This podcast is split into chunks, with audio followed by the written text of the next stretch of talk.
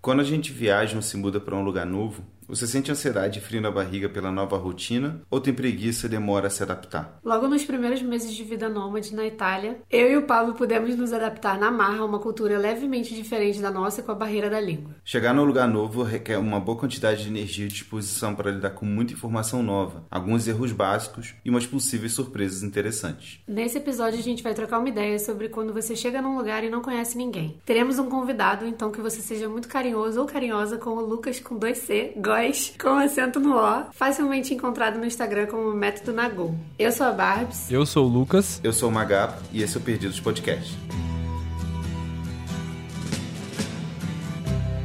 Ground control to Major Tom. Ground control to Major Tom. Take your protein pills and put your helmet on. Ground control to Major Tom. Primeiro, Lucas, assim, só pra poder te julgar bastante, você ouve podcast, cara? Muito. Ouço bastante. Principalmente de manhã. Ah, então tá bom. Então você pode ficar. então se apresenta um pouco aí, rapidinho, conta o que, que você faz no Instagram, como é que é a tua vida. Bom, meu nome é Lucas, tenho 28 anos, sou designer, moro atualmente em Porto Alegre, mas eu sou de Londrina, no Paraná. Eu trabalho com design há seis anos e agora eu comecei a fazer esse projeto, que é o Método Nagol, onde eu tento ajudar, né? Porque eu não sou nenhuma autoridade nisso, né? Mas eu ajudo as pessoas a se tornarem cada vez mais independentes da maneira delas porque independência é uma palavra muito relativa, né? Cada pessoa entende a independência de uma forma diferente. Então eu tento ajudá-las a encontrar essa independência e ir atrás dela. Você vem de Londrina, no Paraná, você hoje mora em Porto Alegre. Você vai ficar aí para sempre? Você já vem morando de outros lugares? Qual que é a relação do que você tá fazendo hoje com uma provável vida nômade? Cara, eu falo que eu sou de Londrina, mas eu sou natural de São Paulo. Só que eu nasci lá, eu já fui para Londrina. Logo depois depois eu morei em Campinas com meus pais, voltamos para Londrina e tudo isso dentro de sete anos, né? Então eu fui criado dentro de Londrina, no Paraná. Por isso que eu prefiro falar que sou de Londrina, porque é mais fácil de me apresentar, não ter que explicar tudo isso, né? Quase um bebê nômade. Quase um bebê nômade. e é muito interessante, cara, porque eu tava escrevendo um texto hoje, tava refletindo sobre isso, porque assim, desde adolescente, o meu sonho é trabalhar viajando. Sempre foi isso. Eu sempre procurei um trabalho que eu pudesse viajar. Quando eu procurava um trabalho, eu sempre procurava um meio de viajar viajar, só que eu nunca conseguia. E aí, quando eu tava tendo esses, essas vontades, né, de morar em outros lugares, eu via que meus pais me freavam um pouco, assim, por falta de conhecimento mesmo. E foi assim que eu decidi sair da cidade e quis ir pra capital. Eles te freavam por conta do medo de te perder pro mundo, assim? Ou freavam por questão de segurança, de, sei lá, você não saber andar sozinho, alguma coisa assim? Eu nunca tive coragem de falar pros outros que eu queria ser nômade. Essa é a verdade. Eu guardei isso por 25, 26 anos. Só que eu sempre falava isso de uma maneira indireta, tipo, ah, eu queria muito trabalhar viajando, sabe? O máximo que eu falava era isso. Eu nunca tive coragem de falar que eu queria ser nômade. E eu nem sabia o significado de nômade, né? Eu queria ser nômade e nem sabia o que, que era. Quando eu decidi para Porto Alegre, foi justamente com o pensamento assim, cara, eu vou fazer tudo do meu jeito, do jeito que eu acredito e eu vou fazer dar certo. Tipo, não tem opção de dar errado. Eu vou fazer dar certo, nem que seja a última coisa que eu faça. E aí, quando eu fui para Porto Alegre, eu não conhecia nada nem ninguém lá, né? Depois a gente vai falar um pouco mais sobre isso, mas eu sempre continuei procurando trabalhos que me relacionassem à viagem. E eu trabalhei na Band um tempo lá, porque assim, o meu objetivo era trabalhar numa empresa grande que tivesse várias unidades para poder perambular pelas unidades. Essa foi a minha jogada. Aí eu fui pra Band e não consegui perambular nem para São Paulo, assim. Depois eu, eu, trabalhei na Companhia Atlética, que tem 16 unidades no Brasil. Tentei a mesma coisa. Falei, cara, vou estar no marketing. Sempre tem aqueles encontros de marketing, sempre tem esses encontros na empresa grande. Vai dar certo, vai dar certo. Todos os encontros foram via videoconferência. que sacanagem. Aí mudei pro SBT, cara, e aí lá também tinha o mesmo sistema da Band, que tem várias unidades, mas tinha uma coisa interessante, que lá todo ano tinha um, um navio que fazia um cruzeiro com os clientes mais fortes, assim, né? Porque daí a gente fazia um contato maior com o cliente, tentava vender um projeto maior e tal. Eu falei, cara, essa é a minha chance. Eu vou pra esse navio, nem que seja de uma coisa que eu faça. Só que assim, a cabeça, né? A cabeça da, da pessoa é, é meio iludida, assim, porque qual a chance chance dos caras chamarem um estagiário para ir pra um cruzeiro importante desse, onde tinha três vagas por unidade, sabe? Mas não deixei de acreditar.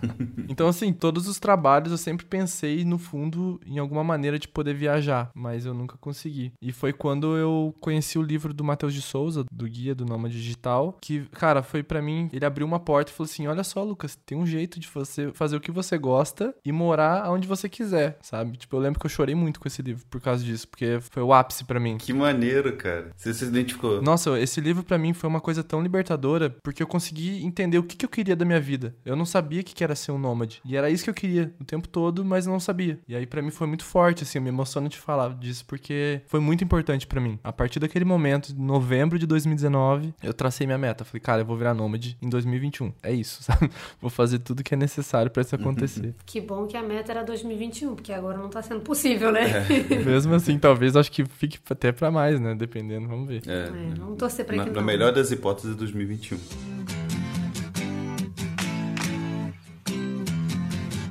Você falou essa questão de, de se mudar, né? Assim, você praticamente foi a São Paulo pra maternidade, né? E aí depois já, já foi pra Londrina e seguiu adiante. E de certa maneira, hoje, quando você, alguns cara, seis, sete anos atrás, quando você foi morar em, em Porto Alegre, você já passou a lidar com uma parada diferente. Na minha vida, eu tive que me mudar algumas vezes ao longo dela por conta do meu pai. Meu, meu pai trabalhava como analista de projetos de obra e ele era o cara do sistema, do cronograma, essas coisas. E a- até Ele hoje. tinha a vida que você queria ter, viajando. É, meu pai tinha. E é engraçado porque, cara, assim, eu fiz muitos paralelos agora com você falando essas coisas, porque eu também, de certa maneira, eu me esperava muito no meu pai viajando, apesar do que a viagem dele não era uma parada muito, assim, glamurosa. Ele ia pro interior do Maranhão, ele ia pro interior do Pará, sabe? Era uma coisa assim, não era tipo Nova York, Londres?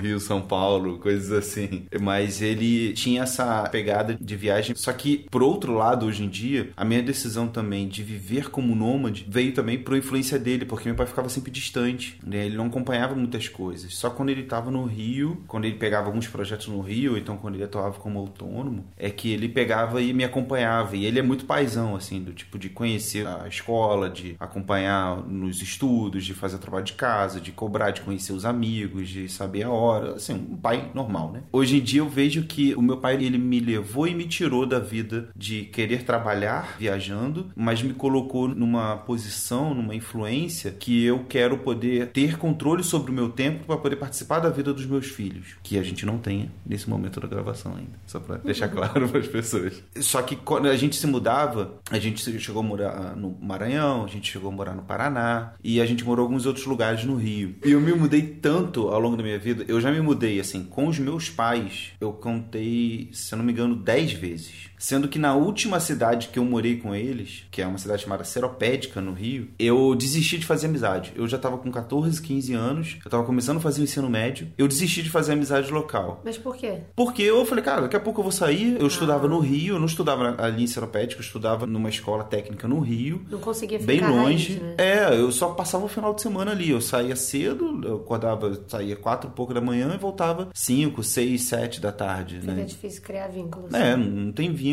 E, e assim, a maior parte dos vínculos na cidade ocorrem por conta da, da escola, né? Sei lá, igreja, o que você frequentar, assim. Eu não tinha vínculo por conta disso, basicamente. Eu também ficava tipo, ah, beleza, eu não quero ficar nessa cidade aqui, eu odiava a cidade. E aí o que, que aconteceu? Meus pais depois saíram dessa cidade, eu me formei ali, porque ali tem uma universidade federal, que é a Federal Rural do Rio, foi onde eu me formei, fiz faculdade. E um tempo depois, meus pais compraram terreno e hoje eles estão morando lá. Ou seja, a única cidade que eu me recusei a criar raiz foi, foi a cidade que eles decidiram ficar. Eles estão lá uns 10, 15 anos já. Então, tipo, Não acredito, cara. perdeu tudo. É, eu não tenho amigo nenhum lá. É basicamente a cidade dos meus pais.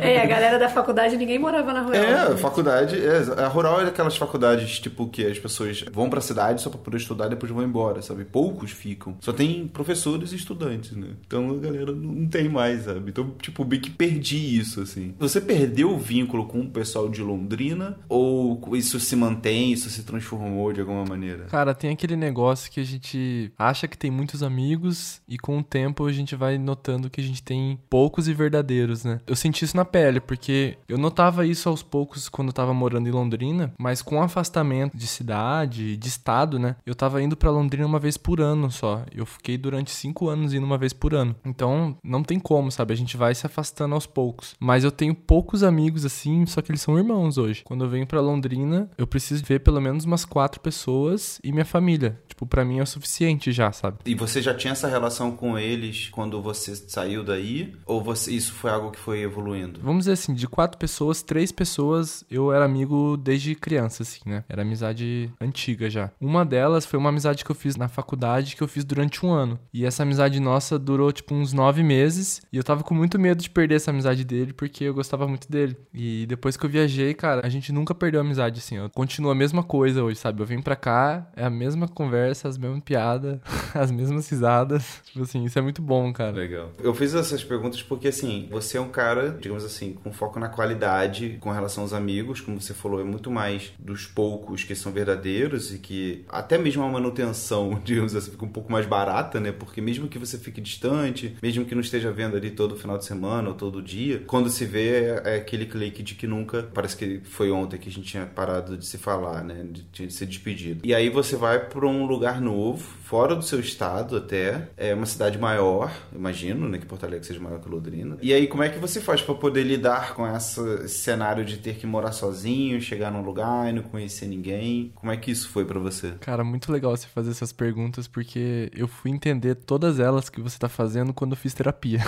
Antes disso, eu não tinha muito entendimento das coisas que acontecia. As coisas só aconteciam, sabe? Daí hoje eu consigo te dizer, te explicar melhor por que que acontece. Mas assim, antes de ir pra Porto Alegre, eu sempre fui uma pessoa que era amigo de todo mundo, sabe? Quando eu ia na escola, eu era amigo dos nerds, eu era amigo dos bagunceiros, eu era amigo dos esportistas, das meninas. Então eu sempre fui aquela pessoa que não era de nenhum lugar, eu era de todos, assim, sabe? Sempre tive essa facilidade de fazer amizade. Só que em questão de amizade mesmo, de fato, profunda, como eu disse, eu vou selecionando poucos, assim, para manter, né? Só que mesmo eu tendo muitos amigos, eu sempre fui uma pessoa muito tímida, muito tímida mesmo, assim. Se a pessoa conversa comigo, eu vou lá e falo tudo. Agora, se a pessoa não falasse comigo, eu não conseguia começar uma conversa com ela. Tipo, eu tinha muito receio de conversar. E quando eu, eu tava indo para Porto Alegre, esse era o meu maior medo. Eu falei, cara, eu tô indo pra um lugar que eu não conheço ninguém. Não tem ninguém da minha família nem próximo daqui, assim, ó. Mais próximo tá mil quilômetros. Então, como é que eu vou fazer? E outra coisa, além do, da questão de amizade social, tinha a questão que eu precisava de um emprego, sabe? Eu tinha que conseguir um emprego para me sustentar lá. Porque o, a negociação que eu fiz com meu pai era a seguinte: eu juntei uma grana que me sustentava por três meses. Aí eu tinha três meses de sobrevida, assim. Só que se eu tivesse que pagar o aluguel, eu não ia conseguir nem, nem dois meses direito. Aí eu falei para ele, pai, vamos fazer um negócio assim, ó. Você me patrocina por seis meses pagando meu aluguel. eu vou achar o aluguel mais barato. Eu uso a, camisa com a tua cara. Patrocínio. Eu vou achar a casa mais barata, prometo que eu vou achar a casa mais barata, porque eu nunca fui de conforto, sabe? Eu sempre fui uma pessoa que, nossa, tudo tá bom pra mim. Eu sou, sou muito fácil de, de lidar. Vou pra uma pensão, vou alugar um quarto, não vai ser nem casa. Vou achar um quarto numa pensão, o mais barato que eu achar na internet. Você me ajuda nos primeiros seis meses só até eu me ajeitar, conseguir meu emprego e começar a pagar minhas contas. Daí ele ficou meio assim, ele é meio ranzinho, ele, tá, tá, pode ser, mas aí você vai ter que, vai ter que arrumar um emprego lá e vai ter que se virar, não vou te dar um centavo a mais. Eu falei, tá bom. Ele deu o orçamento dele, que era baixíssimo, assim, mais baixo que eu imaginei. E eu falei, tá bom, meu, eu vou ter que dar um jeito. E outra coisa, que tinha um detalhe que eu fui convidado pra faculdade numa quarta-feira e eu tive que chegar no domingo. Então, eu tive, tipo, dois dias pra achar uma casa pra morar pra minha vida, né? Tinha, tinha esse nervosismo também. Parecia fase de videogame, né? Você foi jogado numa cidade, tipo, pronto, agora acha um lugar pra morar. Aham, tipo um tutorialzinho.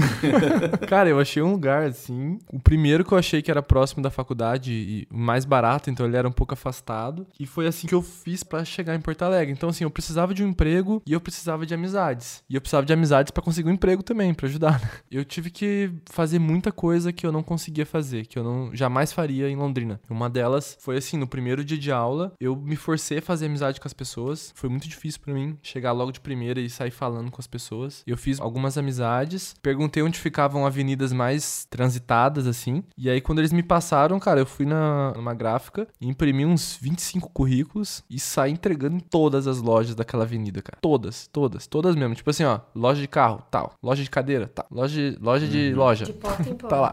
Tudo que você imagina eu entreguei em todos, assim, cara. E isso é uma coisa que eu jamais faria em Londrina, sabe? Normalmente, quando, quando você mora com, com seus pais, você não, não chega a fazer tanto pra conseguir um emprego, sabe? Isso eu acho bem interessante. Então, a questão da necessidade, o que ela te leva a fazer, né? Então, isso me ajudou muito e foi assim que eu comecei a aprender a lidar com pessoas que eu não conhecia. E sorte também que elas te ajudaram, né? Porque nem sempre a gente dá essa sorte também. É, verdade. Eu nunca tive essa, essa coisa de me mudar. Eu me mudei duas vezes na vida, que foi da minha casa, desde que eu nasci, até atravessar a ponte e chegar na casa do Pablo. E foi isso. Depois, desde então, agora eu já morei, perdi a conta de quantas casas eu já morei de- nesse último ano. Nem sei. Então, assim, tirando esse último ano nômade, eu nunca tive essa coisa de chegar num lugar e, putz, não conheço ninguém aqui. Beleza, aqui em Botafogo eu conheci o Pablo já, sabe? Eu não tava completamente sozinho. Então ele foi me apresentando os amigos dele, ele foi me apresentando o porteiro, que eu fiz amizade, que eram os queridos, é, foi me apresentando a síndica do prédio. Não, no prédio em si a gente não fez amizade, né? Mas- Vizinhos, né? não, mas sempre tinha aquela hamburgueria que a gente ia, sabia qual era a padaria, o mercado melhor pra comprar, enfim. Então eu nunca tive isso, mas quando a gente chegou na Itália, que foi o primeiro lugar que a gente foi como nômades mesmo, sem casa mais, sem residência. Primeiro que a gente teve uma super dificuldade pra achar casa lá, que era no verão, e não conhecemos ninguém, né? Pra variar. Não tinha nenhum contatinho, né, no- na Itália. Não, não. A gente foi assim, tudo que a gente sabia era do Airbnb. Assim, não tínhamos ainda aquela manha de perguntar nos stories antes. Que é- primeiro que a gente fez suspense, né, para as pessoas. Então, só os nossos amigos próximos sabiam onde que a gente estava indo. E nenhum deles deu nenhuma dica da Itália, né, de onde ficar e etc. Putz. Pois é, então a gente tava no escuro mesmo, mas se a gente não quisesse fazer surpresa pra galera que segue a gente, a gente podia, né, pedir alguma ajuda e virar e falar: "Ah, gente, a gente tá indo pra esse lugar aqui, só que tá muito difícil achar onde ficar, então se vocês tiverem contato lá, que não sei o que, sempre ajuda, né? Sempre tem uma pessoa pra ajudar. Só que a gente nunca faz isso, porque a gente gosta do, do- do mistério, de fazer as pessoas tentarem adivinhar. Então a gente acabou se virando olhando o Airbnb mesmo, mas a cada cidade nova que a gente foi, detalhe, né? Todas as cidades que a gente ficou na Itália foram cidades desconhecidas, né? É, Desconhecidas entre aspas, eram não turísticas. Então, até hoje as pessoas provavelmente que seguem a gente só conhecem essa cidade por causa da gente. Podem não ser desconhecidos completamente, mas não são procurados. Sim, sim. é. Não são comuns de serem viajadas, assim, né? Exatamente. Até Assis, que foi a cidade, assim, que a gente mais gostou na Itália de visitar. A gente não ficou lá, mas a gente foi duas vezes turistar lá. Muita gente sabe qual que é a cidade, porque é de Francisco de Assis, mas muita gente não passa lá, né? Apesar de tá ser maravilhosa. Mas enfim, a gente, sempre que chegava nessas cidades, a gente tinha aquelas dificuldades, né? Tipo, a começar pela língua, onde que é o melhor lugar pra comprar frutas frescas, verduras, legumes, onde que a gente pode não ser enganado, né? Porque, sei lá, tem determinados lugares que você vai que as pessoas falam, não, cuidado com o golpe, porque, óbvio, né? Qualquer lugar do mundo, se a pessoa percebe que você é estrangeiro, ela pode tentar aplicar um Sim. golpe em você. Então você tem que ficar atento. Então, a começar pela língua. Se você não sabe a língua, tem que pelo menos dar aquela esforçadinha, sabe? De falar o básico, tipo, oi, tudo bem, quanto custa. Na Itália, quanto custa é quanto custa. Então não muda muito, não. Ótimo. Esse eu não vou esquecer. Tem uma questão também de que, às vezes, o familiar pra gente nos salva nessas horas, né? Muita gente diz que o shopping é o que é no mundo todo, porque um shopping, de certa maneira, ele é sempre igual. Eu lembro da minha professora de marketing falando: o shopping é o lugar mais familiar que você vai ver na Isso é vida. verdade. Porque você, quando entrar no shopping, seja no Barra Shopping, seja no, no Rio, seja no shopping em Porto Alegre, seja em Nova York, em Londres ou em, em Dubai, ele vai ser muito parecido, sabe? Tipo, as lojas viradas pra dentro, cobertas por algum toldo, e é isso, assim. Vai ter uma praça diferente, vai ter uma arquitetura lá interna diferente, uma disposição, mas ele vai ser sempre muito familiar. Então, às vezes, a gente cai nessa muleta de, ah, vamos, então vamos pro shopping, no shopping a gente decide. Deve ter um McDonald's, né? Tem isso também. Tem muita gente que chega no lugar novo e procura o- os restaurantes de sempre, porque, sei lá, ou é o McDonald's ou é o, o Chico que vende hambúrguer de madrugada ali em Botafogo, sabe? Você não conhece o Chico, você conhece o McDonald's. O Chico é novo pra você, então você não sabe que o Chico é uma lenda no Rio de Janeiro. Pra você é só um cara vendendo o hambúrguer no trailer. É, mas pros locais, não, né? Sim. Cara, tem uma coisa muito legal que agora você, vocês começaram a falar disso, eu me lembrei de muitas técnicas que eu fazia no começo lá, quando eu tava em Porto Alegre. Eu tava com a facilidade de estar com a minha língua ainda, né? Não é o caso de vocês. Eu tinha facilidade de estar a língua, só que assim, do Rio Grande do Sul pro Paraná já muda muita coisa. A cultura deles é muito diferente. Então eles falavam algumas coisas para mim, eu achava que eles estavam brigando comigo, porque o jeito que eles falam, sabe? Eles, eles, são, eles são super queridos, mas o jeito que eles falam às vezes parece ser agressivo, sabe? Eu fiquei mais intimidado ainda no começo por causa disso. Mas uma coisa que eu, que eu fazia, eu ficava andando pelo bairro ali na, durante a tarde e eu, eu ficava analisando as pessoas, assim. Quando eu olhava uma pessoa que parecia ser muito confiável, tipo um senhor, alguma coisa assim, eu sentava do lado dele e começava a trocar ideia. Ficava tentando conversar com o cara e começava a contar minha história para ver se alguém criava uma mini empatia e me ajudasse de alguma forma, de qualquer forma. Tipo, sei lá, cara, vai ali, ó, quando você for comprar pão, compra naquela padaria que é melhor. Tipo, eu ficava buscando esse tipo de informação, sabe? Eu sempre falava assim, ó, cara, tô com fome, mas, cara, McDonald's é muito caro. Tem um lugar para me indicar aqui que seja barato e gostoso? Aí o cara lá me, me levava em algum lugar que era bom. Me levava não, tipo, me indicava, ó, ali tem um tal lugar. É que se me levar eu vou sair correndo, né? Engraçado que essa abordagem também, o começo dela é muito parecido com de alguém, um mendigo pedindo dinheiro, né? em algum momento você devia deixar claro, assim, tipo, na sua fala, não, só quero uma dica de onde comer.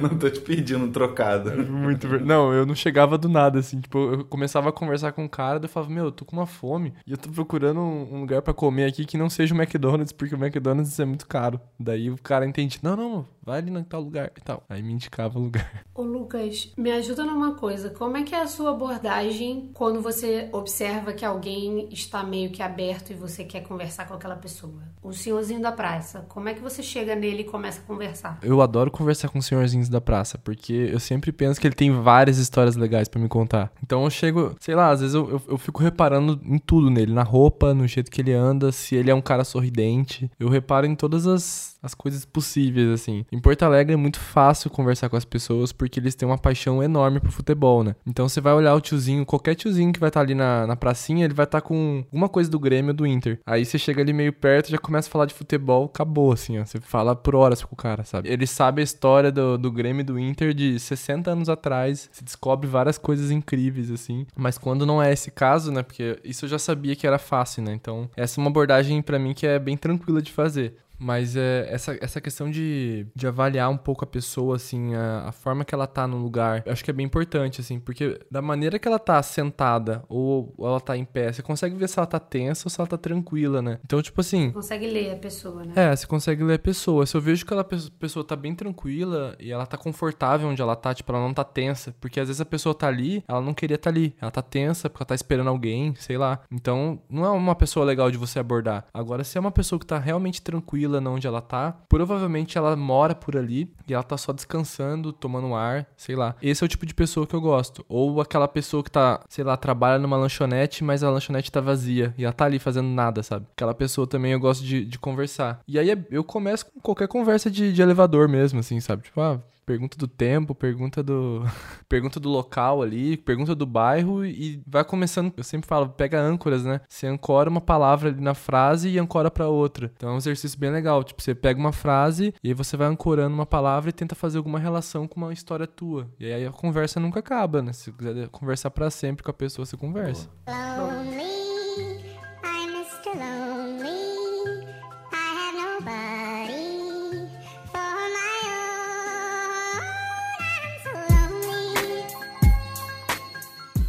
No Airbnb a gente vai muito na linha das dicas dos hosts, né? Que eles acabam falando, ah, compra ali na esquina, compra não sei o quê. Só que em cada lugar na Itália, pelo menos, era muito único, assim. Por exemplo, na primeira cidade, a gente podia ir no mercado, que era uma opção boa, ou então ir no mercado central deles, da cidade, que também era uma boa opção para você comprar frutas, verduras, legumes, essas coisas. Mas quando a gente chegou na última cidade, foi uma cidade de 8 mil habitantes, super pequena, não tinha um mercado central, tinham vários mercadinhos de bairro, e aí em cada um deles eu reparava que as pessoas compravam uma coisa. Então, tipo, tinha um que eu vi uns senhorzinhos saindo com presunto. Eu falei, ah, não, acho que ali o, o, o presunto é bom. E aí um outro tinha muito legume e verdura. Aí a galera ia lá comprar legume e verdura. E os próprios cidadãos daquela cidade que moravam ali, eles tinham um esqueminha de ir comprando aos pouquinhos em cada lugar, sabe? Não é igual a gente está acostumado em cidades maiores de você ir no mercado e comprar tudo. Você se resolve ali, ou no mercado ou numa feira. E é isso, sabe? Ali não, você compra no mercado. A manteiga você compra um lugar, o pão você compra um outro e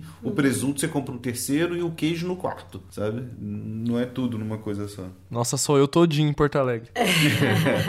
eu acho que é um exercício de observação quando você chega no, num lugar que você não sabe de nada dele, né? Não conhece ninguém para te ajudar. Mas eu acho que o meter a cara, sabe? Tipo, falar mesmo com os locais é a melhor opção, assim, porque aquela pessoa já mora ali, você demonstra essa coisa que você falou, né? Você cria uma certa empatia ali da pessoa com você, você gera uma conexão e não assusta ela, né? Achando que você vai pedir dinheiro de alguma forma. Ou então, tipo, tem vezes que a gente já viu a dica do Lucas Morello, que ele, quando vai num bar, ele pergunta ao garçom onde que ele costuma ir para se divertir, onde ele costuma ir para jantar. Que o garçom não janta no restaurante que ele vai, né? Tipo, no caso assim, não nos dias de trabalho, nos dias de lazer dele. E aí, tipo, às vezes, se você for muito direto, parece que você tá dando em cima da pessoa, né? Sim, Também. é verdade. Eu acho que essa questão de você se jogar mesmo, não ter vergonha de perguntar para as pessoas, porque você tá sozinho. No caso, eu e o Pablo estamos sozinhos, não viemos com amigos também aqui. Ou você tá em casal, ou você tá com uma família, ou você tá sozinho mesmo. E você não conhece nada ali do lugar. Então, nada mais justo do que você tentar criar uma conexão com alguém ali que vai poder te ajudar e vai poder te dar a melhor experiência que você vai ter daquele lugar. Porque às vezes você vai só com a intenção de ficar na tua e no turismo, talvez, que você conhece um lado que não é o real daquela cidade, sabe? Nossa, concordo muito contigo. E eu tava pensando aqui também, eu sempre gosto de viajar sozinho,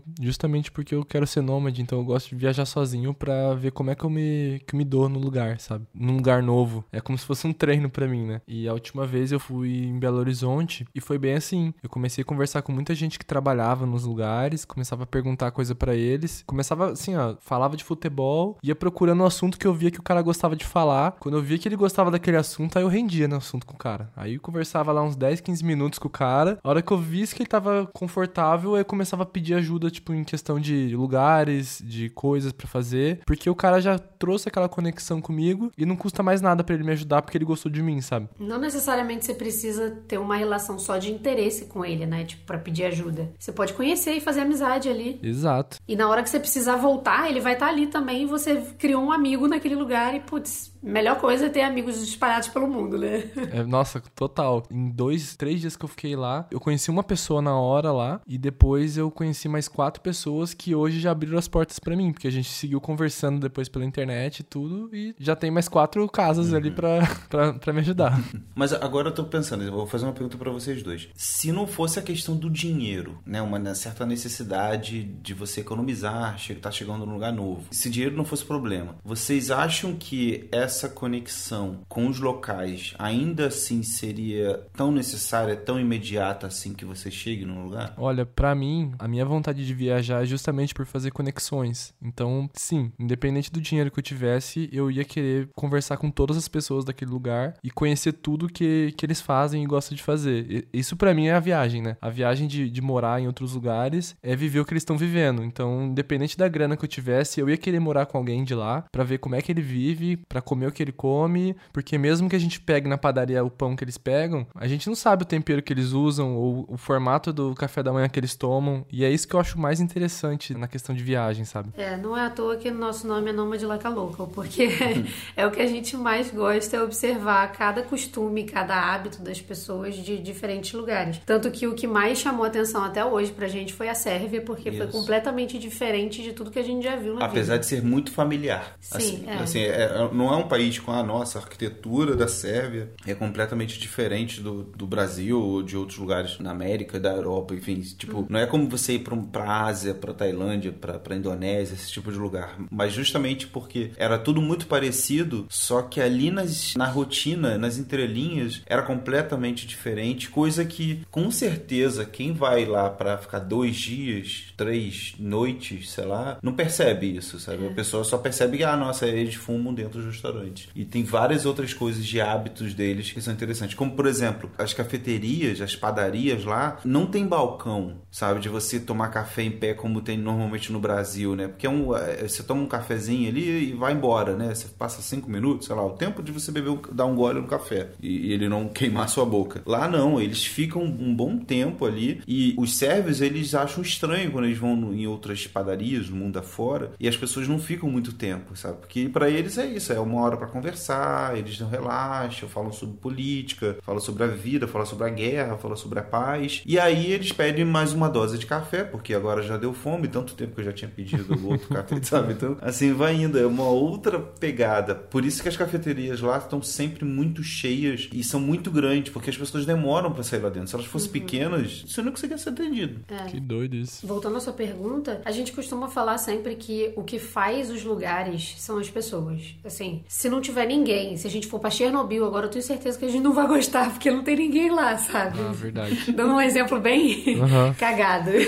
Não, faz todo sentido. Mas Cara, assim, o que, que é um lugar se você não fez uma conexão real ali, sabe? Assim, é, beleza, pode ser o melhor lugar do mundo, pode ser um lugar que te traga paz, pode ser um retiro, não sei, pode ser um lugar de campo, natureza, que você se sinta. Só que aquilo ali, eu sempre lembro do, do que o Christopher McCandless fala na vida real, né, na verdade, mas que é a fala do filme do Na Natureza Selvagem. A felicidade só é real quando compartilhada. Então, assim, você pode viver um ano sabático num retiro, mas uma hora você vai sentir vontade, você vai vai sentir falta na sua vida de ter uma conexão com alguém, sabe? Mesmo que essa conexão não precise ser romântica. Não é à toa que nós somos indivíduos e precisamos se conectar com pessoas, né? Ah, total. Muito boa essa, essa analogia. não é a questão do, do dinheiro, sabe? Essa, essas dificuldades que a gente passa quando chega num lugar é o básico para mim. Só que o importante mesmo é você chegar naquele lugar e ter uma conexão. Para aquele lugar, para mim fazer sentido, eu preciso conhecer pessoas, eu preciso entender como que aquelas pessoas vivem ali, é exatamente o que o Lucas falou também, né? Tipo, o que, que elas comem, como que elas interagem entre si, onde uhum. que elas vão dançar, sei lá. Uhum. Essa questão da, da interação social que você falou agora, para mim é uma, eu tenho uma dúvida, que é o que me move de curiosidade para poder ir pro Oriente, né, para Ásia, para poder conhecer um pouco da vida dos monges e mestres budistas, hindus, por aí vai, porque eu tenho uma imagem que eles são isolados, só que ao mesmo tempo eu tenho a sensação de que eles são conectados com as pessoas, sabe? E eu queria entender um pouco disso, porque assim, tem alguns desses dessas pessoas, né, por questões de religião que eles fazem até mesmo voto de silêncio. E eu me questiono quanto que isso é também uma forma deles se conectarem, não só com eles mesmos, mas porque eles passam a prestar mais atenção nas pessoas, né? São pessoas que muitas vezes meditam durante muitas horas, né? Que, que fazem atividades, uma atividade por vez. Por incrível que pareça, tem gente que consegue fazer uma atividade por vez. então, é, eu, eu fico curioso com relação a isso, sabe? Porque para mim a conexão, viajar, é bem isso que vocês estão falando. Obviamente foi uma pergunta proposital. Eu não vou adicionar mais nada do que vocês falaram, porque é, é uma conexão no final das contas, né? Mas quais são as maneiras de você se conectar numa cidade? Eu acho que tem esse momento da dúvida e também tem um momento do silêncio, sabe? De você só ver a interação. É o que eu falei, você observa, né? E Isso. aí você sabe na hora que for para agir, sei lá. É, é, é meio que por, é, como é que fala? Memetização, né? Você observa e, e repete. Até porque você tem que entender, né? Tipo, ser respeitoso. Você não pode sair sair chegando e abordando todo mundo é. que você vê na rua. O Lucas mesmo falou isso, né? Você sempre falou isso, que você observa e vê, tipo, ah, se tem aquele cara ali que tá mais na dele no banquinho e tá meio que não fazendo nada, só observando a cidade, vou chegar ali e vou conversar com ele para ver se ele tá afim. Se ele também não tiver afim de conversa, você sai e vai embora, né? Exato, você não vai chegar, por exemplo, no, no filho da mulher ali para brincar com ele, porque ela vai achar que você é um louco, né? Não pode chegar like a local, mas não é tão louco assim, né? Essa nova temporada do Nômade Like a Louca foi criada para ser um conteúdo abrangente sobre a vida nômade. Vamos ter convidados para falar de assuntos específicos e por isso passamos os últimos dois meses pesquisando a pauta, fazendo entrevistas e produzindo um conteúdo rico de informações. E graças aos nossos apoiadores, essa temporada pôde ir ao ar. Ainda não temos retorno financeiro sobre o conteúdo que criamos, mas com esse apoio podemos nos estimular a criar cada vez mais, com uma produção cada vez melhor e em mais plataformas. Se você curte nosso conteúdo, considere nos apoiar. Isso já é possível a partir de R$ reais por mês. Acesse apoia.se barra para ter acesso a todas as informações, metas e recompensas.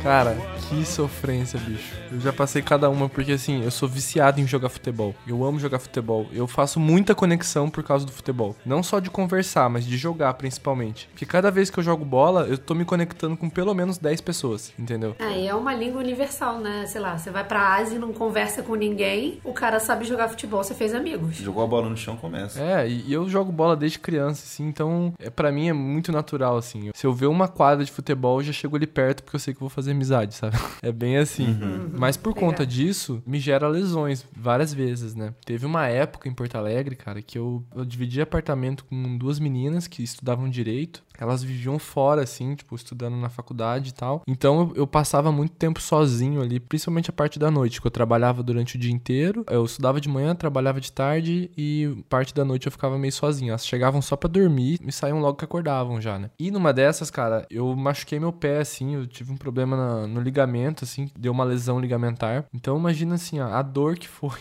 esse machucado, assim. E eu não Nossa. tinha cama, cara. Eu tinha só um colchão. Eu fiquei só com colchão por uns quatro anos, tanto que quando eu comprei minha cama, eu já tava tendo um problema de coluna seríssimo já. E agora já, já voltou. Minha coluna já tá, já tá zero de novo. Mas o que, que acontece? Quando eu me machuquei, tive que engessar até o joelho, mais ou menos. E eu não conseguia nem. Nossa, assim, ó, não dava nem pra pisar no chão. Era, era com, uma, com muleta e tal. Então imagina o sofrimento de, de deitar na cama. Eu tinha que ficar na cama com o pé pra cima. Aí se eu precisasse de água, como é que eu ia levantar? Tipo, era um sofrimento para levantar. Eu cozinhava a, de cadeira, sabe? Eu colocava a cadeira na cozinha e ficava cozinhando sem, tipo, fritando um ovo sem ver o ovo, sabe? Horrível. Então, cara, tem uns lances, assim, de que é, que é bem complicado, assim, bem complicado. E eu tenho uma, uma certa dificuldade para pedir ajuda, assim, pra esse tipo de coisa, sabe? Eu poderia várias vezes pedir ajuda para as meninas, mas eu não pedia porque eu não queria incomodar elas, porque elas estudavam bastante e tal. Então, essa parte de doença é, é bem complicado. E já foi mais de uma vez que isso aconteceu comigo lá. então a gente vai te dar uma dica aqui, que a gente já viu dois países que tem que funciona assim, é, tanto a Itália quanto o Canadá. Se você ficar doente, obviamente dependendo da doença. Se for uma fratura, não. É, não. Uma emergência, você sabe que você vai no hospital. É, é exatamente. É Sangrou, enfim, esse tipo de, de coisa mais sei lá, físico, né? Mas se você estiver com febre, se você estiver sentindo dor, se você, o que você estiver sentindo, mesmo que você esteja vomitando já, não procura o hospital de primeira. Vai numa farmácia. Na Itália e no Canadá, não Na sei Itália nos outros no Canadá. É, tem que dar uma pesquisada e pergunta para os locais quando você chegar uhum. em outros países. Não sei como é que era na Sérvia, não sei como é que é aqui em Portugal. Mas na Itália ou no Canadá você vai na farmácia porque o, as farmácias de lá, elas são um pouco mais preparadas para poder atender as pessoas com essas necessidades básicas. Então, às vezes, se você, por exemplo, você precisa de um remédio que você não tem receita, o próprio farmacêutico ele pode te, te receitar aquilo e, e te indicar, porque é uma coisa um pouco mais leve, né? Uhum. Não é uma, um, um remédio muito pesado que precisaria da avaliação uhum. de um uhum. médico. Algumas farmácias no Canadá elas são enormes, assim, são farmácias barras mercados, né? Tipo, tem em BH mesmo, tem, tem bastante farmácia assim. E elas têm um, um espacinho, até uns banquinhos, como se fosse um consultório, uma salinha a pessoa atendida lá dentro, sabe? Então, se você tiver sozinho, tiver, sei lá, com febre já uns dois dias, não tá melhorando, e aí você pode ir lá de boa, que muito provavelmente você, o seu problema vai ser resolvido ali mesmo. Nossa, muito boa essa dica. Essa aí eu vou guardar. Eu não tenho costume de ficar muito doente, assim, é bem difícil eu ficar doente, mas agora que eu já moro lá, tipo, há seis anos, eu tenho, tenho certa facilidade, assim, porque tem amigos e tal. Então, às vezes, ou você pede ajuda pra um amigo que mora próximo, ou até pede um remédio agora que tem, dá pra pedir online, né? Mas essa dica de, principalmente fora do país, cara, é muito boa, porque eu, eu não fazia ideia que eu ia fazer. E talvez a gente nem pensa nessas coisas quando tá se planejando para viajar, né? É, verdade. Tem uma dica de, com relação também a mercado agora, que a gente só viu isso funcionar no Canadá. Que eles têm um, um site, mas que também tem um aplicativo, que é, acho que é Flip, não lembro agora qual era o nome, mas é relacionado a panfleto. Ele basicamente ele te dá as dicas do que que tá barato, do que tá em promoção naquele dia. Então, por exemplo, você quer comprar carne, né, ou frango, que seja. E frango normalmente é um, um produto mais caro. Você pesquisa o preço, né, antes de comprar. Você não sai comprando em qualquer lugar. E aí você vai nesse, nesse site, nesse aplicativo e digita lá frango em inglês e aí ele, ele mostra os panfletos daquele dia. Cara, isso assim, é uma parada muito de, de mãe, de vó, de pai, sabe? Que fica lendo panfleto e vendo o que, que tá em promoção naquela semana no, no supermercado do, do bairro, sabe? Mas compilado, assim, de vários lugares? Compilado de vários lugares Oh e ele bota God. os mais próximos de você no, no mapa, sabe? Tipo, ele bota o, o mais barato e o mais perto primeiro, assim. É sensacional. Nossa senhora, gente. O Sensacional. melhor é que isso é num aplicativo, Meu né? Deus, só melhora. A minha mãe, ela costuma ir em cada mercadinho, assim, do bairro dela e pega o panfleto, sabe? Do Guanabara. Sim, e ela vai no Extra e fala, ó, a manteiga no, no Guanabara tá R$2,90 e aqui tá 3 Vocês vão cobrir o preço? Ela é nesse nível. Só que o aplicativo é mais fácil, né? Ele te dá logo o lugar onde você É. tem que ir. Cara, a gente sentia muito laca louco, assim, tipo, porque a gente chegava e ia direto na carne que tava barata, sei lá, tipo, eu lembro que nesse dia foi a carne moída, ela tava muito, muito mais barata, ela tava tipo um quinto do preço normal dela, e a gente via a galera vindo, os locais vindo, pegando um, aí chegou o outro, pegou o outro, e a gente pegou o nosso, então a gente se sentiu muito rato de cidade, sabe, assim, muito que hackeamos um sisteminha. Já vai preparado, né, cara? É, é, é sensacional. E, e, assim, até pro mercado é interessante isso, porque, pô, se eu, se eu comprei uma carne, é natural que de repente eu vá comprar algum tempero ou alguma, algum legume pra ir junto, Certamente. algum carboidrato, ou, ou um vinho, uma cerveja. Então, tipo, pro mercado também é interessante você tá ali dando uma olhada, pegando um produto barato, porque te puxa a comprar outros produtos que talvez nem estejam tão mais baratos em outros lugares, sabe? Mas você já economizou bastante no item caro. Então são coisas assim de, de cidade nova que é bom dar uma olhada, assim. Se, se der pra perguntar pras pessoas se tem panfleto, sabe? Sei lá, alguma coisa de como é que sabe se tem promoção, já, já é um adianto também. Ah, é uma boa pergunta. Cara, isso aí, se a pessoa pesquisar no Google inovação social, tem que aparecer esses caras aí, velho. Porque os caras inovaram mesmo. É, verdade. Tem impacto social isso daí, verdade. Impacto social demais, velho. Nossa.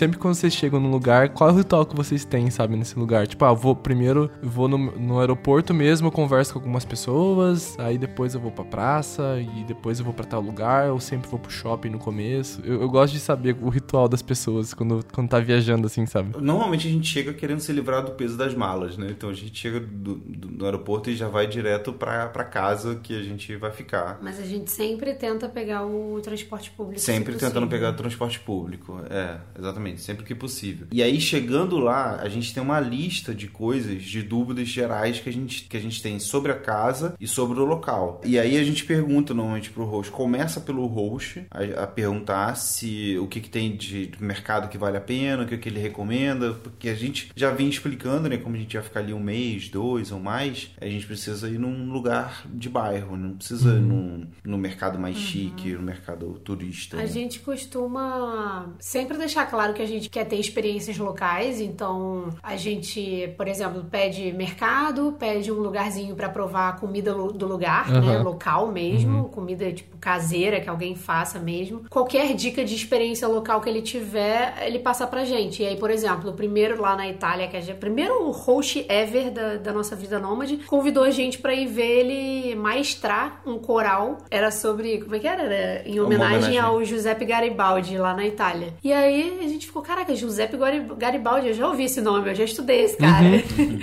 E aí foi bem legal porque a gente não sabia, não tinha entendido antes que ele era o próprio maestro e quando chegou lá ele tava lá maestrando Que e foi muito foda. Tipo, Só tinha local. nós éramos os únicos turistas. A mesma forma que a terceira casa que a gente ficou lá na Itália chamou a gente pra Pra fazer pizza, aprender a fazer Isso. pizza junto pra uma com aula de ela. culinária, pra fazer pizza com ela e tipo, tinha era uma coisa mais turística, né? Só que ao mesmo tempo foi uma parada super local, porque era pra turistas, tipo, era a gente e mais duas canadenses, só que era na casa dela, com a família dela, fazendo Uau. pizza caseira e Com vinho liberado. conversando e as pessoas falando italiano e a gente tentando entender e conversando, mas ela falava inglês também e todo mundo falava inglês, beleza? Só que, tipo, do nada a gente olhou em volta, a família dela inteira chegou, ficou um quintal super cheio de gente italiana gritando, né? Porque italiano fala gritando, cantando, tocando violão, comendo muita pizza e, tipo, cara, a gente nem Pizza italiana. eu me senti italiana ali, sabe? Tipo, porra, isso É. foi muito like a local, sabe? Gente, isso é muito bom. Então, assim, esse é o primeiro, esse primeiro ciclo do, do, do nosso ritual. Aí depois a gente parte pros encontros, né, que vão acontecendo. Então, do mercado, às vezes tem uma caixa que é simpática e aí diz que, ah, esse produto aqui que você comprou é muito bom. Ou então, não, esse daqui não vale a pena, sabe? Um garçom que, que dá uma dica de onde ir. É um guia turístico. O guia turístico também foi uma boa que a gente fez de amizade na Sérvia. O cara é, É, foi guia muito turístico gente não, né? Ele era o cara do Free, Free Walking, Walking Tour. Tour. Isso é uma puta de uma dica, que eu acho que eu já te dei no nosso papo criativo, né?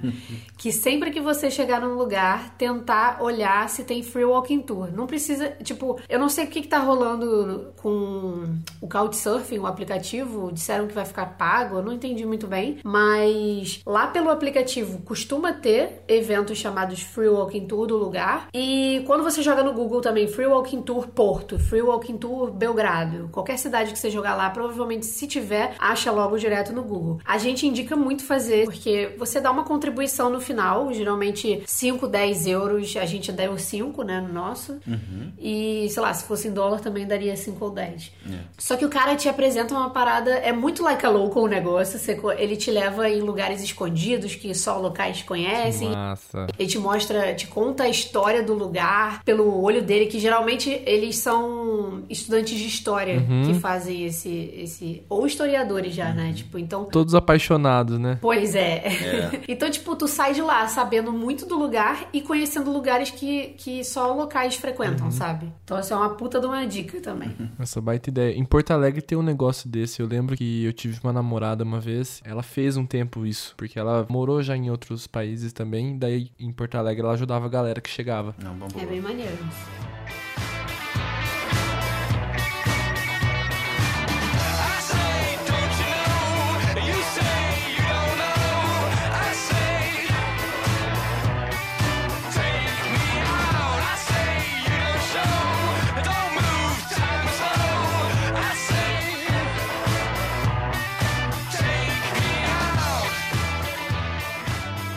Vai resumir aqui quais foram as dicas, né, as lições aprendidas que a gente tem de cabeça. Primeira é pedir ajuda lá que é louco, né? Tipo, como um- com, com fome, com sede de ir para um lugar que você quer fazer as coisas da, melhor maneira possível, gastando o menos possível e tendo a experiência mais local possível. Segunda dica é cria ou faça parte de uma rede de apoio. Como é que é essa questão assim de para você de fazer amizades e não só de conhecer o senhorzinho da praça? Porque assim, ele pode virar um amigo seu, mas aquela coisa mais de gerar vínculo e ir embora e trocar telefone, sei lá. Eu sou uma pessoa que me apego muito com, com os outros, assim. Então, eu, eu crio muito, muita relação com quem eu tô conversando, real, assim. Quando eu faço amizades ali na, no local, tipo em Porto Alegre, desde o início, eu já deixo claro pra ela como eu sou, sabe? Tipo, ah, eu sou uma pessoa que eu quero ser nômade, eu quero viajar, eu quero viver o mundo. Até pra, assim, tanto eu quanto ela, a gente ter expectativas alinhadas quanto a nossa amizade, sabe? Vai ser uma amizade assim. E tá tudo certo ser assim, entendeu? Porque, assim, a amizade, ela não precisa ser uma amizade pra tudo. Você pode ter aquele amigo amigo que, que você gosta muito de sair com ele, mas não necessariamente você tem que ir jogar bola com ele, sabe? Ele pode ser seu amigo de sair e porque ele é muito divertido e tem que rolar uma troca. Você tem que ser um amigo de alguma coisa pra ele. Se for os dois amigos de sair, tá tudo ok. Então, assim, eu separo muito bem minhas amizades. Eu, te- eu tenho amizades que, cara, quando eu tô precisando trocar uma ideia, desabafar, eu sei com quem eu vou, sabe? E as pessoas sabem que eu considero ela aquela pessoa confiante eu poder desabafar e ela tá ótima com isso. Então, eu gosto de separar bastante, assim, a, a linha das amizades, até pra a, expectativa delas ficarem alinhadas com a minha e não rolar aquele lance de, de cobrar e, sei lá, meu, a pessoa sabe que eu viajo direto, ela não vai ficar me cobrando que eu respondo ela todo dia, o tempo todo, sabe? É até meio que mais fácil fazer amizade assim pra mim nesse ponto, porque quando eu já viro pra pessoa e falo, olha, não vamos ter expectativas, porque não precisa falar exatamente assim, né? Mas no momento que você vira e fala, pô, estou viajando o mundo, tenho dois meses aqui nessa cidade, vamos fazer alguma coisa e tal, não sei o quê. Só que assim, a própria expectativa dela já baixa, né? Digamos assim, porque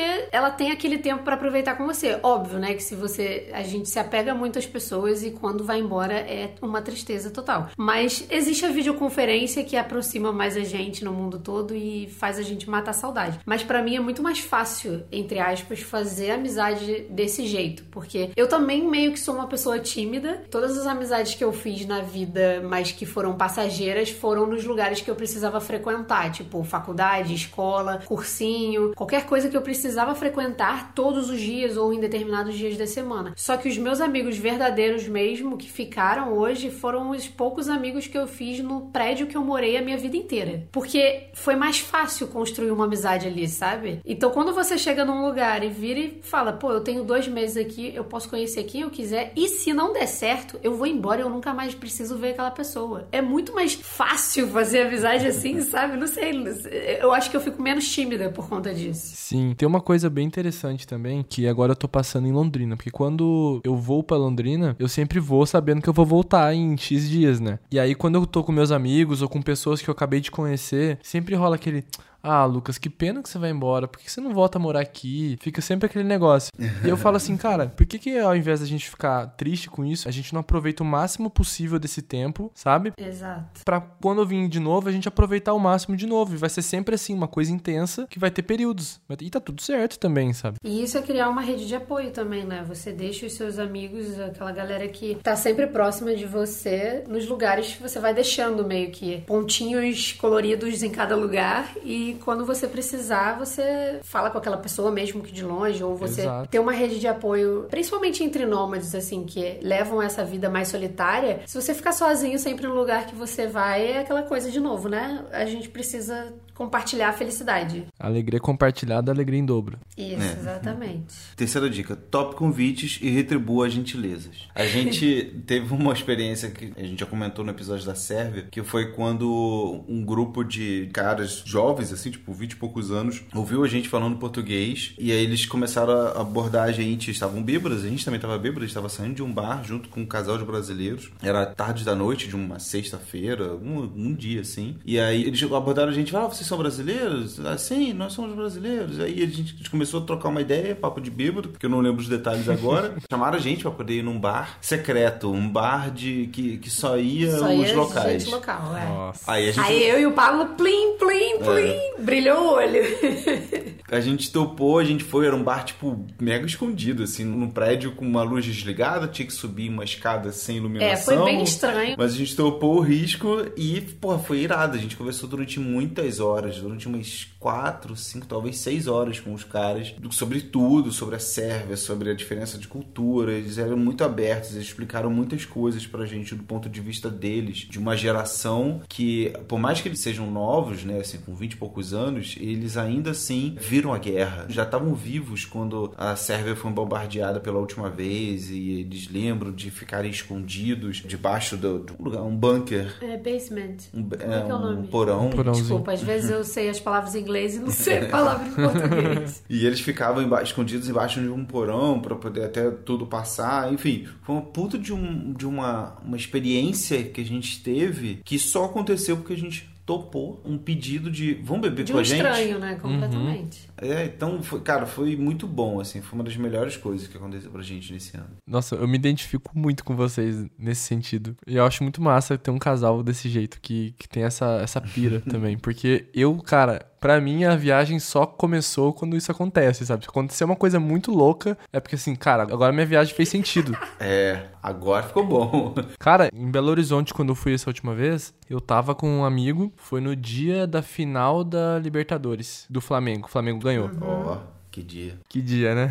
ele falou assim, cara, ele, ele foi me apresentar um lugar pra comer feijão tropeiro, que meu Deus do céu, só de lembrar já me dá, dá água na boca. E a gente começou a beber. Eu tava na casa dele, né? Tava hospedado na casa dele. Ele falou, cara, eu tenho um, um churrasco pra ir depois com uns amigos. Se você quiser ir comigo, cara, tá super convidado. Daí a gente vai lá, tem uns amigos, os caras são tudo gente boa. A gente vai assistir o, o final da Libertadores. Falei, vamos. na hora, falei, vamos. Com certeza. Mas nem pensei duas vezes. Cara, eu conheci uma casa. A casa do cara era um bar, velho. Você não tem noção. A casa dele era um bar real, assim. No meio dos rolês, assim, tinha um- uns barris cheios de gelo e cerveja dentro. Tinha palco, porque os caras eram músicos. E aí eles tocavam umas músicas muito loucas lá. Todo mundo bebendo muito. Tinha cachaça, tinha cerveja. Meu, um negócio que eu nunca vi na minha vida, assim. Eu não sei nem te explicar a minha sensação que eu tava lá. Cara, mineiro é uma coisa, assim. Eu nunca vi gente tão querida na minha vida. Todo É. mundo me abraçava e me incluía no lugar. E vinha contando história. Um contando história do outro, tirando sarro do outro. De lá a gente foi pra um outro lugar ainda. Cara, foi uma loucura essa viagem, cara. E justamente porque ele falou simplesmente, cara, quer ir no churrasco comigo? Eu poderia ir pra cidade pra conhecer a cidade e olhar o, o museu, as coisas. Mas falei, cara, é minha chance de conhecer uma galera daqui agora, que já tem uma certa ligação, e vamos curtir. Eu nem sei o que vai acontecer, mas vamos lá, sabe? E o rolê foi acabar às 5 da manhã só, e começou 4 da tarde. Caraca, cara. Às vezes tudo que você passou na cidade nem foi nada demais, mas só de ter isso, você vai lembrar dessa cidade com carinho por causa desse acontecimento, né? Exato, cara, exato. Nossa, eu tenho muito carinho. Quero voltar lá só pela essa história. E é muito legal que eu fiz tanta conexão nesse dia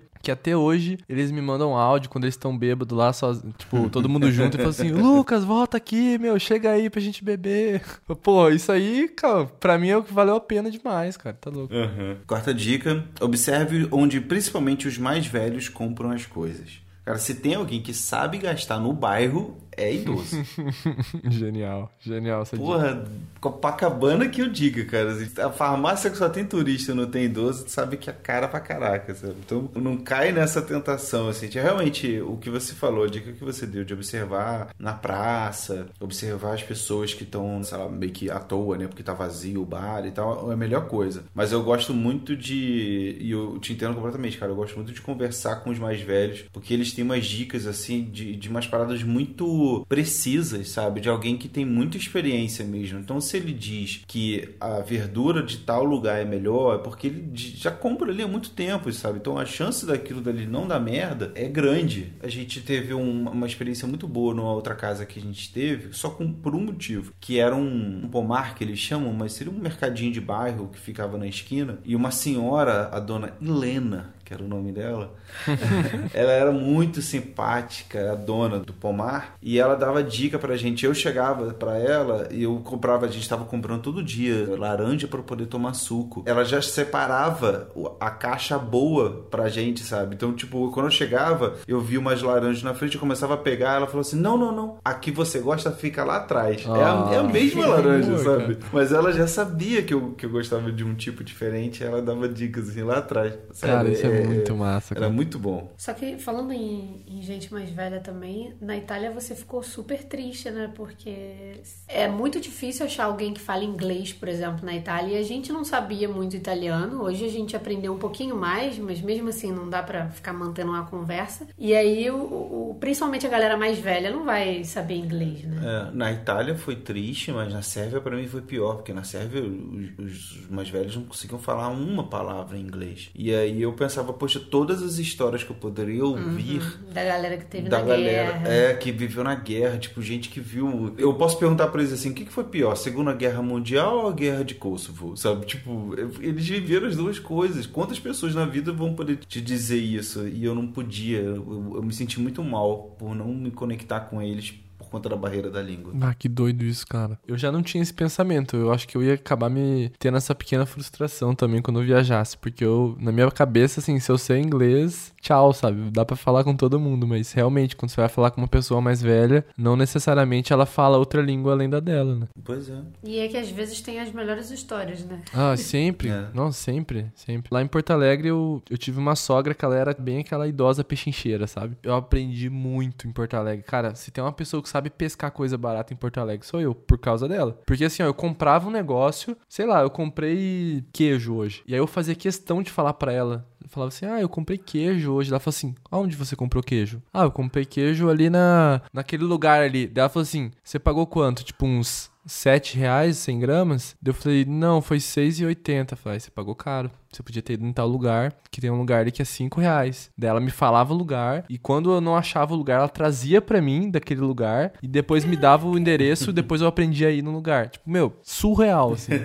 Ai, que fofa. Que legal, que maneiro, cara. Inclusive, essa questão da, da língua pra gente é, acaba que foi a quinta dica que a gente acrescentou aqui agora. Que eu sou a favor de, a cada lugar que você vai, começar a entender o básico daquela língua pra você poder tanto fugir da, daqueles pega turistas, né, aqueles golpes das pessoas que querem se aproveitar de turistas, mas que beleza, é o trabalho deles, não vamos julgar. Mas você acaba que a pessoa te olha com muito bons olhos quando você chega dando um oi pra ela na língua dela. Tipo, é muito mais respeitoso, sabe? Você tá naquele país, tanto que a maioria dos brasileiros reclamam que quando um gringo vem aqui, eles não conseguem nem falar oi, sabe? Sim. Então é a mesma coisa, é um exercício de empatia. Você tá no lugar deles, você tá na casa deles, você chega lá, qual é o problema de você aprender, né? Um oi, tudo bem. Até o você fala inglês Exato, já é algo pra tipo, exatamente, tipo, desculpa, eu não consigo. Essas são todas as palavras que eu consigo falar. Você fala inglês e aí se a pessoa fala que não, você pede desculpa, deseja um bom dia pra ela e etc. Mas assim, eu ainda sou a favor de, sei lá, eu fico conversando com o Pablo que a gente tem uma certa vontade de ficar um tempo maior nos países pra aprender a língua deles. Tipo, fazendo um curso, sabe? Ficar uns seis meses no lugar fazendo um curso da língua. Porque qual a melhor maneira de você aprender uma língua vivenciando aquilo todo dia? Quando você vai pra um curso de inglês, você volta pra casa falando português. Só que se você estiver nos Estados Unidos ou no Canadá ou em algum lugar que fale inglês, você volta pra casa e você tem que falar inglês no seu dia a dia. Então você vai se forçar a, aprender aquilo. Então, o melhor lugar pra você aprender uma língua é estando no lugar e vivenciando aquilo, né? Então, se puder, se for possível, aprender a língua do lugar pra conversar e poder conversar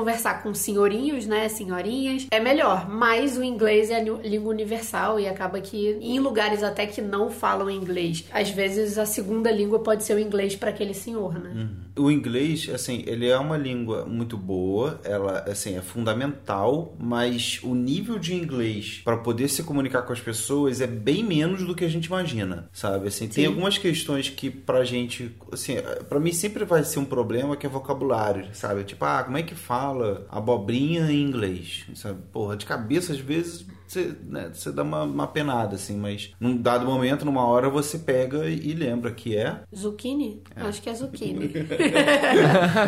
não me Adorei lembro essa. agora. Talvez seja. Jogou batata quente pra Bárbara.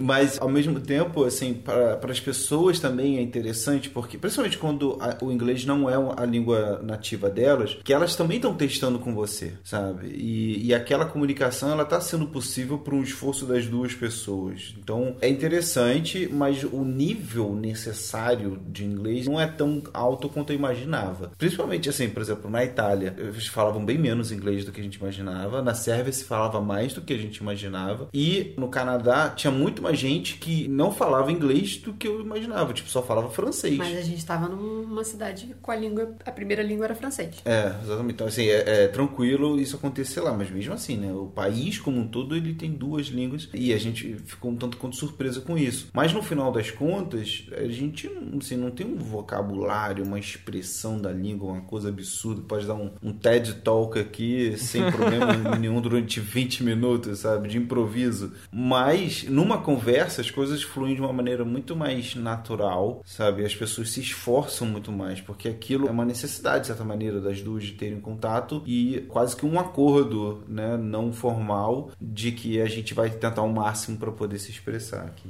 Mas sempre tem a mímica, a linguagem corporal e o Google Tradutor, papai do, do, do- dos não falantes. né? Eu ia falar isso, cara. A mímica é a linguagem mais universal do que o inglês, né? Com adianta. É, certeza. exatamente, exatamente.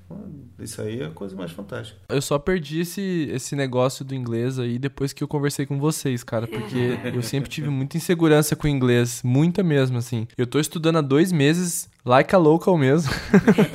tô estudando pra caramba todos os dias. Tô fazendo escambo com uma professora pra poder estudar a fala também. Cara, tô aprendendo pra caramba, assim. Só que agora eu tô, eu tô estudando mais tranquilo, porque antes eu tava me cobrando muito, que eu tinha que ser fluente pra sair daqui e tal. E vocês me mostraram por A mais B, me mandaram uns vídeos lá que eu falei, cara, é isso, não precisa ser tão. Não precisa me cobrar tanto assim, sabe? É isso. Sim, com A vida é leve e a viagem ela te ensina muito mais mesmo, assim. A estrada é boa com a gente que que não sabe toda a língua, sabe? Baixou o Paulo Coelho aqui.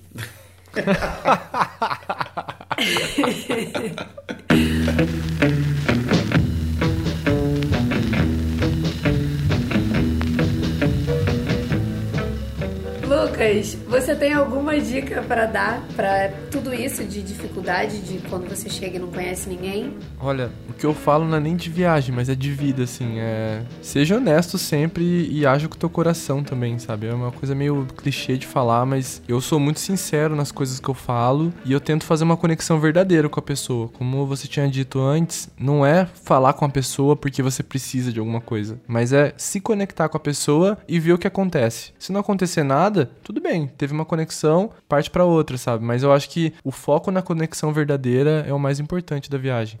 E assim a gente finaliza. Drop the mic. No alto, é, exatamente. Você quer dar algum recado final pra, pra galera? Recadinho da paróquia aqui? Pra, é, se você quiser fazer seu jabá, é, essa é a hora. vontade. Recadinho da paróquia eu acho ótimo. Eu tô aí produzindo uns conteúdos aí, tanto no LinkedIn quanto no, no Instagram. Então vou falar novamente, é arroba método.nagol. Vamos lá que a gente tem muito bom humor e coisa pra falar, né?